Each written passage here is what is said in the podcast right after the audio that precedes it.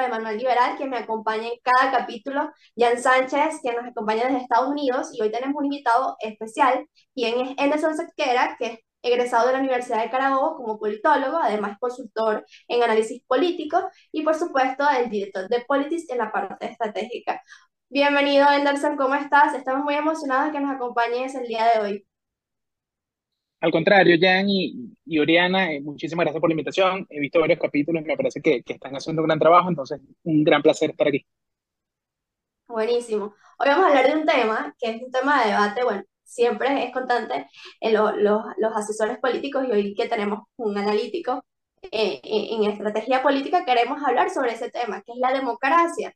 Pero la democracia hemos dado cuenta que a lo largo del proceso en, América y en todo lo, eh, y a nivel incluso mundial, tiene como diferentes tipos, pero es también curioso que los líderes de, de quien hacen esos procesos democráticos tienen ciertas características. Entonces, hablemos un poco de cómo, se, cómo ha sido este proceso de la democracia en Latinoamérica, ¿no? Sí, a ver, eh, para hablar sobre la, democracia en Latinoamérica, creo que es importante empezar a caracterizar los tipos de regímenes políticos que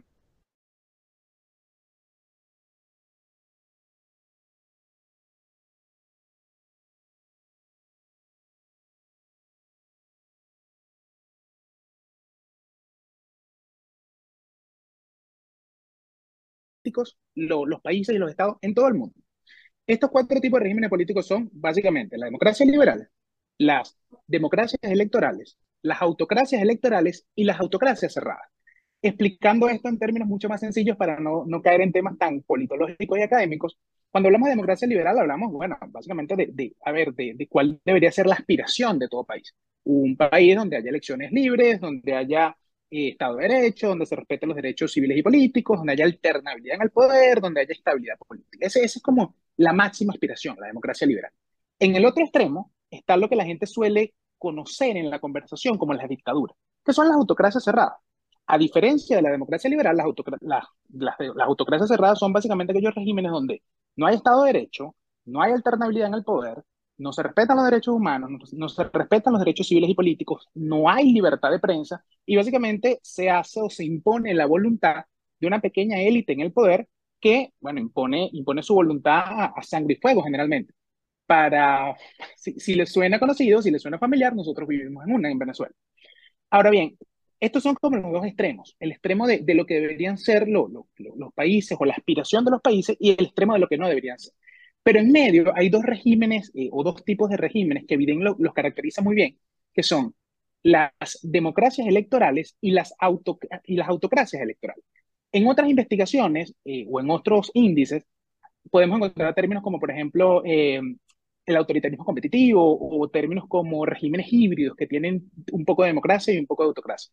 Pero cuando hablamos de democracias electorales y autocracias electorales, lo que nos estamos refiriendo es, hay países, por ejemplo, como Colombia, que tienen alternancia en el poder, que tienen Estado de Derecho, pero que tienen otra serie de problemas y otra serie de, falencias a niveles de medios de comunicación, a niveles de, de, de su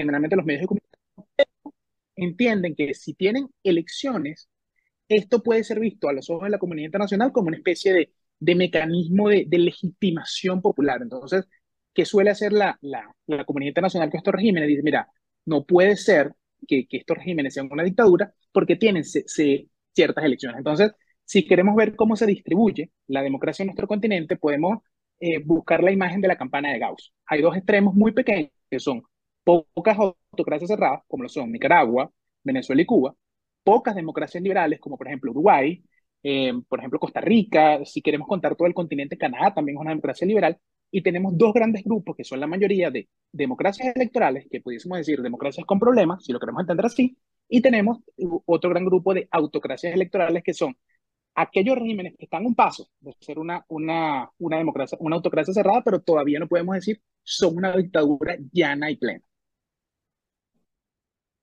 Perfecto. Anderson, algo súper, Anderson, algo súper curioso es que eh, los líderes tienen ciertas características, por lo menos hablábamos un poco de la autocracia, la, autocracia que, que, vive Venezuela, pero sabemos que quien, quien es el protagonista tiene ciertas características de dictadura, aunque mucho, eso se puede entrar en debate, ¿no?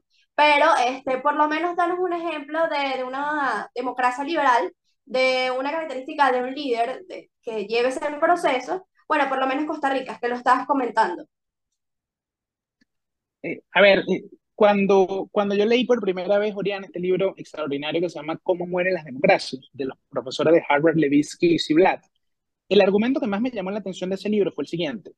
Ellos, cuando se habla, por ejemplo, de la grandeza de Estados Unidos, mucha gente dice, bueno, pero la Constitución. Y los profesores Levitsky y Ziblatt, que estudiaron la Constitución, dicen, claro, es una buena Constitución, pero es una Constitución bastante escueta y es una Constitución que se ha eh, enmendado 27 veces. Es decir, que tan perfecta no es.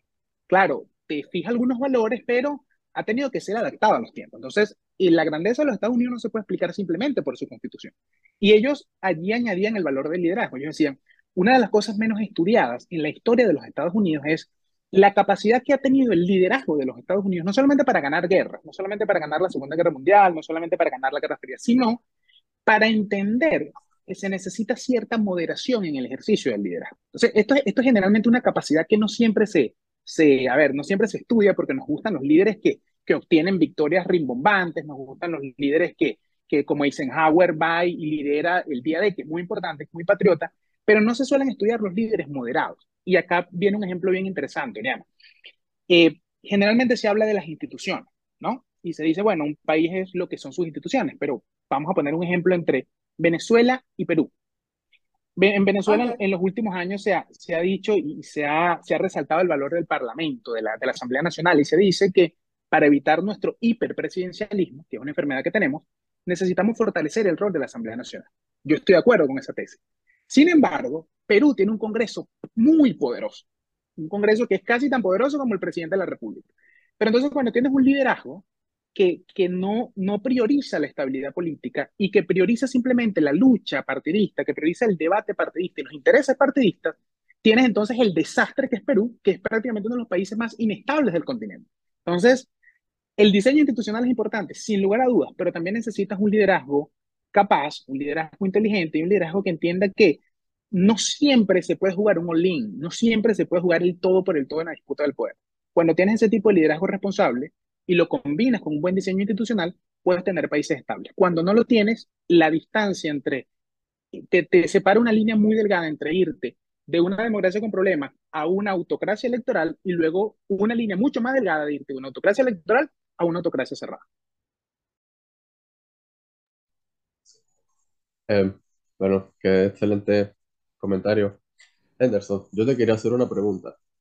Eh, en Latinoamérica hemos visto eh, últimamente un problema como de radicalización, digámoslo de esa manera, entre ideologías, ¿no? Eh, o en los países, o eres de derecha o eres izquierda. Y si eres de derecha, eres de ultraderecha. Y si eres de izquierda, eres comunista prácticamente. Entonces, esto, extrapolándolo al tema de las democracias, te quería preguntar, eh, según tu perspectiva, ¿Cuál es el componente ideológico que debe tener una democracia? Porque si vemos, por ejemplo, en la, la democracia uruguaya ha sido tanto de izquierda como de derecha y se encuentra uno de los índices democráticos más altos. Chile también ha tenido gobiernos de izquierda y de derecha y ha, ha tenido índices democráticos bastante altos. Pero entonces serán estos dos países, a la excepción en Latinoamérica, porque todos los demás, si ves, hay una, diferencia entre izquierda y derecha y creo que la que es afectada es, el país como tal. Entonces... Sí, eh, eh, es una pregunta bien interesante, pero yo creo que el tema democrático no es un tema ideológico, es un tema básicamente de diseño institucional. Porque, a ver, si bien Chile por mucho tiempo se consideró la, la a ver, el clavel en el pantano, la excepción de, de Latinoamérica, especialmente en materia económica, llegó a, ser, llegó a ser en su momento el noveno país más libre del mundo y en este momento vemos que está en retroceso, que vemos que pasó a ser una democracia liberal plena a una democracia electoral con ciertos problemas. Mismo caso, por ejemplo, de Estados Unidos. O sea, en los índices, la evaluación de Estados Unidos eh, ha sido muy ruda. Llegó a ser en su momento una democracia liberal plena y ha venido poco a poco retrocediendo y quizás la cúspide con, con todo este fenómeno de, de Donald Trump, ¿no? Pero, pero yo no, o sea, yo creo que sería bastante irresponsable afirmar que una democracia tiene que tener elementos, por ejemplo, eh, de derecha o elementos de izquierda para garantizar su éxito. Yo creo que tienen que ver más elementos que, que si bien eh, en manos de determinados líderes pueden ser peligrosos o no, creo que están bien establecidos. O sea, una democracia, el Estado de Derecho no es de izquierda o no es de izquierda o de derecha, la, la transparencia no es de izquierda o de derecha, la rendición de cuentas no es un principio de izquierda o de derecha, la alternabilidad en el poder no es un principio de izquierda o derecha, son diseños institucionales que deberían entenderse como tal. Eh, claramente, eh, eh, vivimos en un continente con una hegemonía de izquierda, yo me atrevería a decir que, que ha durado 100, 120 años, y sí, sí llama la atención, por ejemplo, cómo es la reacción de, de las oposiciones, cómo es la reacción del propio sistema político cuando llegan líderes disruptivos a, la presidencia. Por ejemplo, el caso de Mauricio Macri.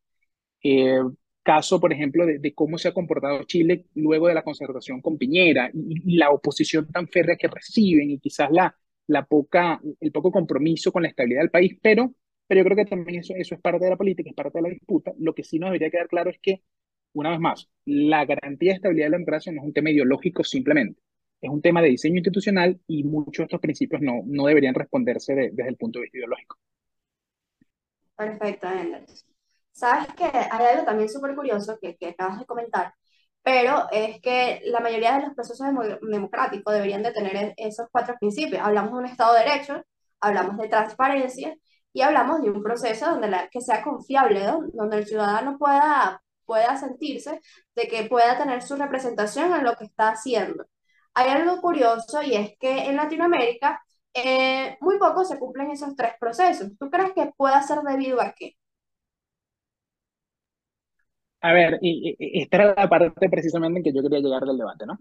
Eh, recientemente, y creo que compartí, lo compartí por mi canal de Telegram, eh, una de las lecturas más interesantes que he hecho en el año es la del profesor de Yale Mazuka. Le puedo compartir el libro y luego ven cómo, cómo lo difunden, ¿no?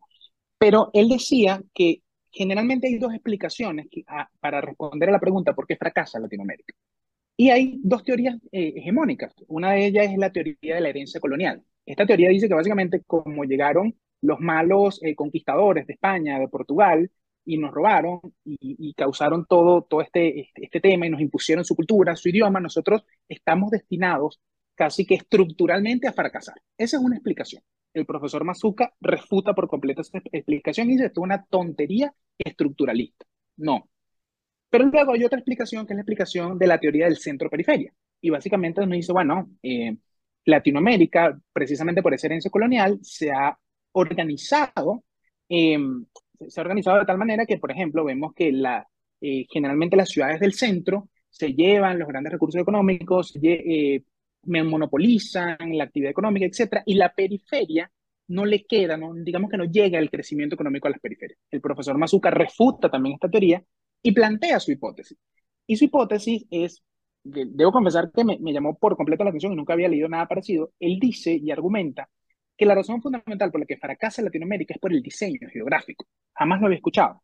¿Por qué el diseño geográfico? Él dice, a ver, eh, Latinoamérica se, se diseña eh, geográficamente sus límites, sus estados en la colonia, luego de la guerra de independencia. Luego de allí han pasado casi 200 años de paz, de relativa paz. No ha habido guerras, eh, digamos, internacionales entre ellos, no ha, no ha habido territorios disputados, no son fronteras muy porosas, salvo, por ejemplo, el tema del mar con, con Bolivia. De resto, no ha habido grandes guerras, eh, tanto el salvo el tema de la zona en reclamación de Venezuela con el Esequibo, no, no, no hay una gran disputa territorial. A diferencia de Europa, que ha pasado por dos guerras, ha pasado por la Guerra Fría y pasa por una constante, digamos, eh, son fronteras que te tienes que ganar, son territorios que te tienes que ganar y, y, generalmente se defiende porque tiene algo estratégico allí, Crimea, por ejemplo.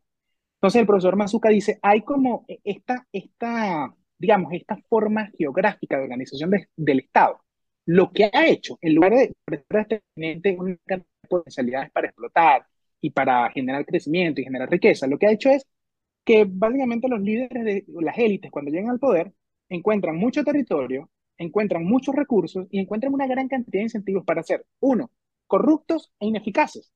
Y al final, eh, como esta es la dinámica, como nadie te disputa el territorio, como nadie te disputa el liderazgo, se crean una serie de incentivos perversos que al final llegue la élite que llegue, eh, llegue el líder que llegue, lo, que, percibe, lo que, se mantiene son estos incentivos que podemos llamar incentivos tóxicos para que el Estado sea excesivamente grande, sea hipertrófico, eh, asuma más tareas de, las que puede cumplir, eh, se redactan constituciones larguísimas poniendo una cantidad de derechos que no podemos asumir con los recursos que tenemos, y al final es eso, nuestro diseño geográfico, según el profesor Mazuca de nuevo, nos lleva a una situación en que tenemos todos los incentivos para tener estados corruptos e ineficaces. Interesantísimo. ¿Ya estás por allí? Sí, sí, aquí estoy. Este, sí, de verdad que está muy interesante esa, esa teoría. Yo quería añadirle, eh, últimamente se ha visto, bueno, estamos pasando el mes de la hispanidad y estos últimos meses se habló mucho de la herencia, ¿no? De, de la, de la repercusión o las consecuencias que tuvo la corona en América Latina. A modo de criterio personal, yo creo que en, realidad lo que ha afectado como el proceso de construir un país fuerte institucionalmente ha sido lo que fue eh, después de, la independencia de la corona, es decir, cuando nosotros mismos nos encargamos de nuestro país.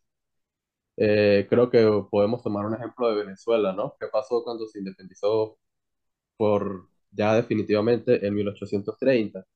Este tema de, de los golpes de Estado entre presidentes, todo eso creó como un fondo que al final no se pudo recuperar, sino fue a medio de una dictadura que pronto se creó una democracia que creímos que era la perfecta, pero se fue distorsionando.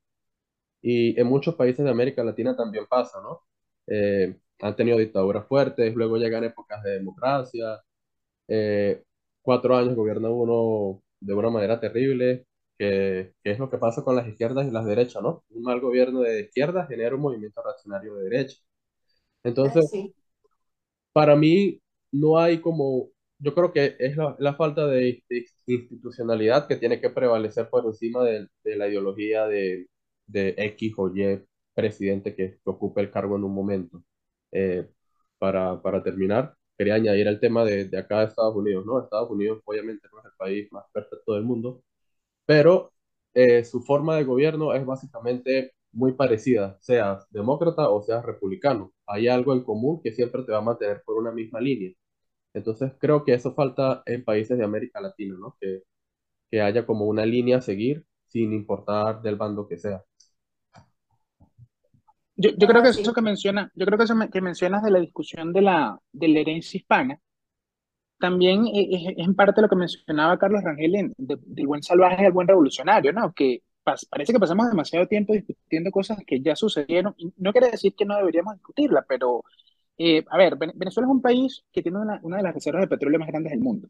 Y todavía, hoy, a 2022, hay personas debatiendo y, parece, que plante, parece que nos diera vergüenza que, que nuestro territorio, por, a ver, por, temas de la naturaleza, está literalmente sobre un mar de petróleo. Yo planteo esta discusión porque todavía hay gente que, que parece que dice o parece que se debate de que si debemos explotar ese petróleo o si debimos hacerlo. Hermano, eh, ¿tú te imaginas a los noruegos teniendo esa discusión? ¿Tú te imaginas a los petroleros en Texas teniendo esa discusión? Es una discusión bastante tonta, infantil y, y estúpida, eh, por decirlo de alguna manera. O sea, eh, durante el siglo XX en Venezuela, el personaje probablemente más admirado intelectualmente fue Arturo Garpietri. Y la idea de sembrar el petróleo es probablemente la peor idea económica en la historia de Latinoamérica en el siglo XX. Y al día de hoy nuestros intelectuales y nuestros economistas siguen debatiendo esa idea que no tiene ni pies ni cabeza. El petróleo no hay que sembrarlo. Y, y, ojo, no vamos a entrar ahorita en este punto, creo que, que excede el debate. Eh, no vamos a entrar en el tema de la transición energética, que es otro tema por completo distinto. Pero estamos nadando en un mar de petróleo. Hay que extraer ese petróleo a la mayor velocidad posible y luego ver cómo lo invertimos. O sea, bueno, hay mecanismos. O sea, Noruega encontró su fondo e invierte acciones en Coca-Cola, hay otros países que lo invierten en infraestructura, hay otros países que lo reinvierten, hay otros países que van a utilizar ese dinero para la transición energética, pero parece que nosotros seguimos debatiendo si realmente Colón fue bueno o malo, si realmente vale la pena explotar un ese petróleo y no nos fijamos en los temas del presente en los temas de, del futuro que son los que nos van a hacer realmente construir un Estado con instituciones y que nos lleve de, cara al bienestar. Es así. Sabes que hay, hay otro tema que, que es bastante importante resaltar y es que muchísimas veces, y pasa en muchos países del mundo, los ciudadanos de, de cada país nos enfrentamos mucho en el fracaso de la historia del país.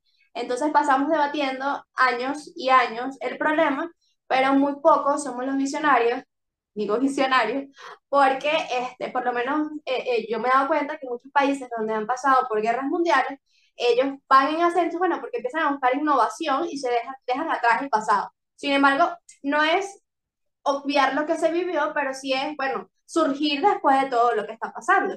Anderson, ¿hay alguna sugerencia que nos quieras dejar desde el manual liberal sobre todo con este tema de la democracia. Eh, a ver, yo muchas veces he escuchado, lamentablemente, incluso de colegas, una frase que, que, me parece muy triste. Dicen algo así como, la democracia está sobrevalorada. Cada vez que yo escucho esta frase, eh, pienso que es alguien que tiene una comprensión muy limitada de lo que es la democracia. O sea, para decir que la democracia está sobrevalorada, tienes que tener una, comprensión muy limitada. Y generalmente cuando profundizas en el argumento, notas que la comprensión que tienen de democracia es una comprensión casi que de una democracia utilitaria que sirve solamente para elecciones. O sea, tienen la idea de que democracia es elecciones, de que, de que la democracia es un método para elegir. Entonces, es muy fácil, si la democracia es un método para elegir gobernantes, es muy fácil tomar con pinzas casos de gobernantes que son horribles y decir, vieron, esto no funciona. Entonces, es un poco también el, el argumento, un poco lo que decía Jan, ¿no? Es el argumento de, de estos eh, adalíes y personas que son fanáticas de Pérez Jiménez y de Juan Vicente Gómez y te dicen, mira, la democracia eligió a gente como eh, Raúl Leoni, la democracia eligió a gente como Jaime Lucinchi que fueron corruptos, por tanto, ergo, la democracia es un desastre. No, no es así. Porque la democracia no es solamente un método para elegir gobernantes. La democracia es todos los principios que la conllevan. Tú no puedes tener democracia sin Estado de Derecho, por ejemplo. Tú no puedes tener democracia sin transparencia.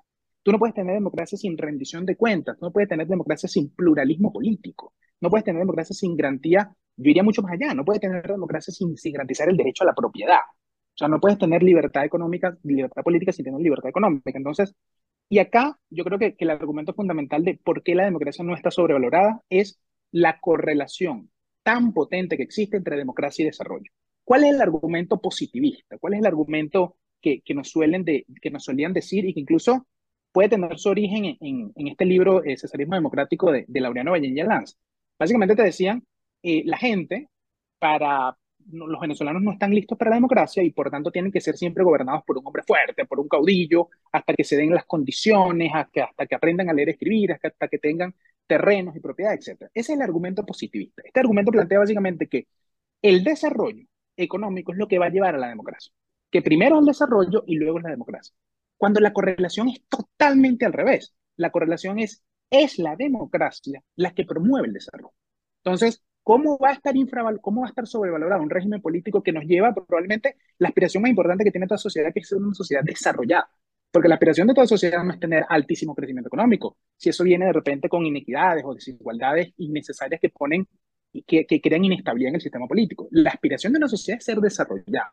Y lo que está comprobado con data dura, con investigación, de manera empírica es que es la democracia y los principios que la rodean las que promueven el desarrollo. Hay una correlación muy fuerte. Por ejemplo, Amartya Sen, Premio Nobel de, de, Literatura, sería interesante leer una novela Amartya Sen, Premio Nobel de, Economía, una de sus tesis más famosas, y, creo que, que ha sido muy repetida y muy estudiada, es en aquellos países donde ha habido libertad de expresión, es decir, solo uno de los principios de la democracia, libertad de expresión, jamás ha habido una hambruna.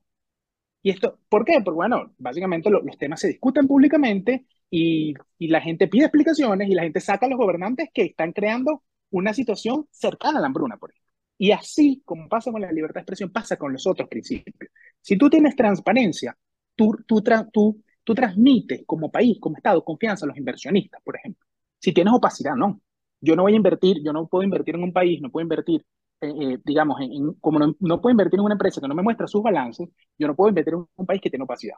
Si tú no tienes, garantizas alternabilidad en el poder, yo no puedo invertir en ese país. Si tú no garantizas instituciones, no garantizas Estado de Derecho, ¿cómo yo invierto con seguridad jurídica? Entonces, eh, creo que, que hay que defender la democracia, la democracia no es solamente una cuestión come flor o una cuestión de retórica, la democracia ha demostrado, y no, no, no quiero archicitar esa, esa famosa frase de Churchill de que es el menos malo de los sistemas de gobierno, no, no es que es el menos malo de los sistemas de gobierno, que ha demostrado que es un sistema de gobierno serio, un sistema de gobierno que al menos hasta los momentos creo que es la idea más acabada, la idea más inteligente, la idea más audaz que hemos conseguido los seres humanos para organizarnos en sociedad, para dirimir nuestras diferencias en paz y que lo más importante, genera incentivos positivos que nos llevan hacia el desarrollo. Entonces, la democracia no está sobrevalorada, la democracia lo que hay es que defenderla de estos líderes, como ustedes muy bien han dicho, que utilizan esas rendijas, utilizan ese tema emocional, utilizan esa, eh, eh, a ver, esa, esos conflictos, incluso las aspiraciones de las sociedades para subvertir la democracia y pasar de estas autocracias electorales, de estas democracias con problemas, a autocracias cerradas como las que tenemos hoy en Nicaragua, Venezuela y Cuba. Sí. para culminar, ¿hay algún libro que nos quiera sugerir? Y le doy la palabra a Jan. Oye, de verdad que eh, un par de libros, un par de libros, pero eh, el libro del profesor Mazuca, no recuerdo el título, eh, se lo puedo pasar.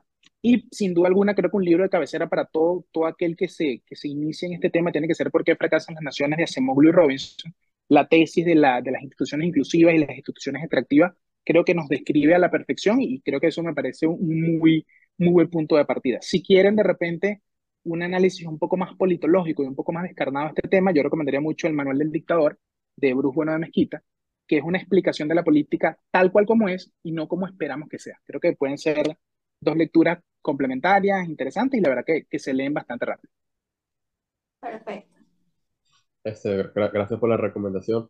Yo creo que para complementar tu, tu, tu punto, eh, con el tema de la democracia lo que tiene positivo es que es perfectible. O sea, eh, en X país donde hay una falla, eh, de alguna manera se puede mejorar.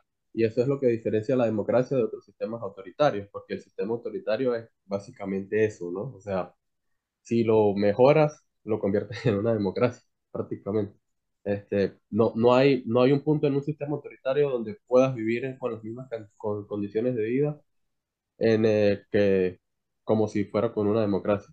Eh, y ojo acá, ojo acá interesante eh, eso que mencionas, porque, por ejemplo, así como hay una correlación entre democracia y desarrollo, así, es decir, así como hay una correlación entre que la democracia lleva al desarrollo, también hay un hecho de que, por ejemplo, si la gente vive durante mucho tiempo en países como Singapur, que pueden ser libres económicamente, pero cerrados políticamente, la posibilidad de democratización es muy baja, porque la gente de una u otra manera entiende que, que este sistema le, le, resuelve sus necesidades básicas, tienen, pueden generar riqueza, pueden generar bienestar y está dispuesto incluso a renunciar a la libertad política si tiene libertad económica. Entonces, eh, sería interesante también tener esa reflexión allí. No podemos acostumbrarnos simplemente a la idea, eh, ahorita que está tan de moda este tema de la falsa normalidad, etcétera, este tema de, de si se arregló o no se arregló, incluso si se hubiese arreglado, que no es cierto, no podemos acostumbrarnos a la idea de simplemente renunciar a la libertad política por tener mediana libertad económica.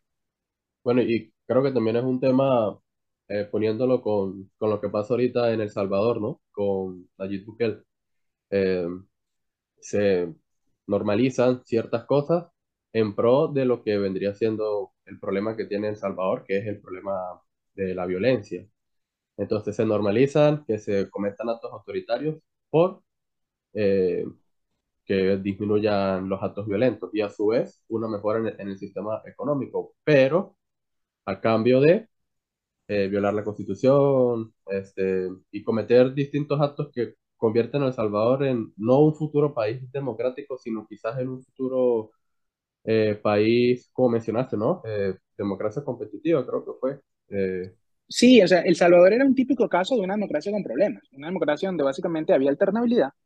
En El Salvador está prohibida, por ejemplo, la reelección del presidente, pero su, su, clásico problema es el tema de seguridad, o sea, el tema de las pandillas, etcétera. E, era un país casi que muy parecido a la, por poner un ejemplo, a la Colombia de los primeros años del 2000, que recibió Álvaro Uribe, casi que un país, un estado fallido con, con una situación de seguridad terrible, con una depresión económica tremenda, pero en lugar de, de potenciar un diseño institucional que, que los ayude, como, como en el caso, como hizo Uribe realmente, con, un plan de seguridad democrática, lo que ha hecho Bukele es básicamente concentrar y concentrar más poder y con una excelente gestión comunicacional, venderle a la gente que lo único que importa son los resultados y que el todo vale a la hora de simplemente bajar esa cifra. Y la realidad es que no, la realidad es que no todo vale porque hay un artículo que, que, él saca diciendo algo así como los criminales no tienen derechos humanos y, y eso es peligrosísimo porque por un lado puedes, eh, por un lado puedes aplaudirlo en algún momento determinado y decir muy bien porque eso son políticas mano dura, eso son lo que merecen esos criminales, pero cuando le das tanto poder a un, a un líder autoritario,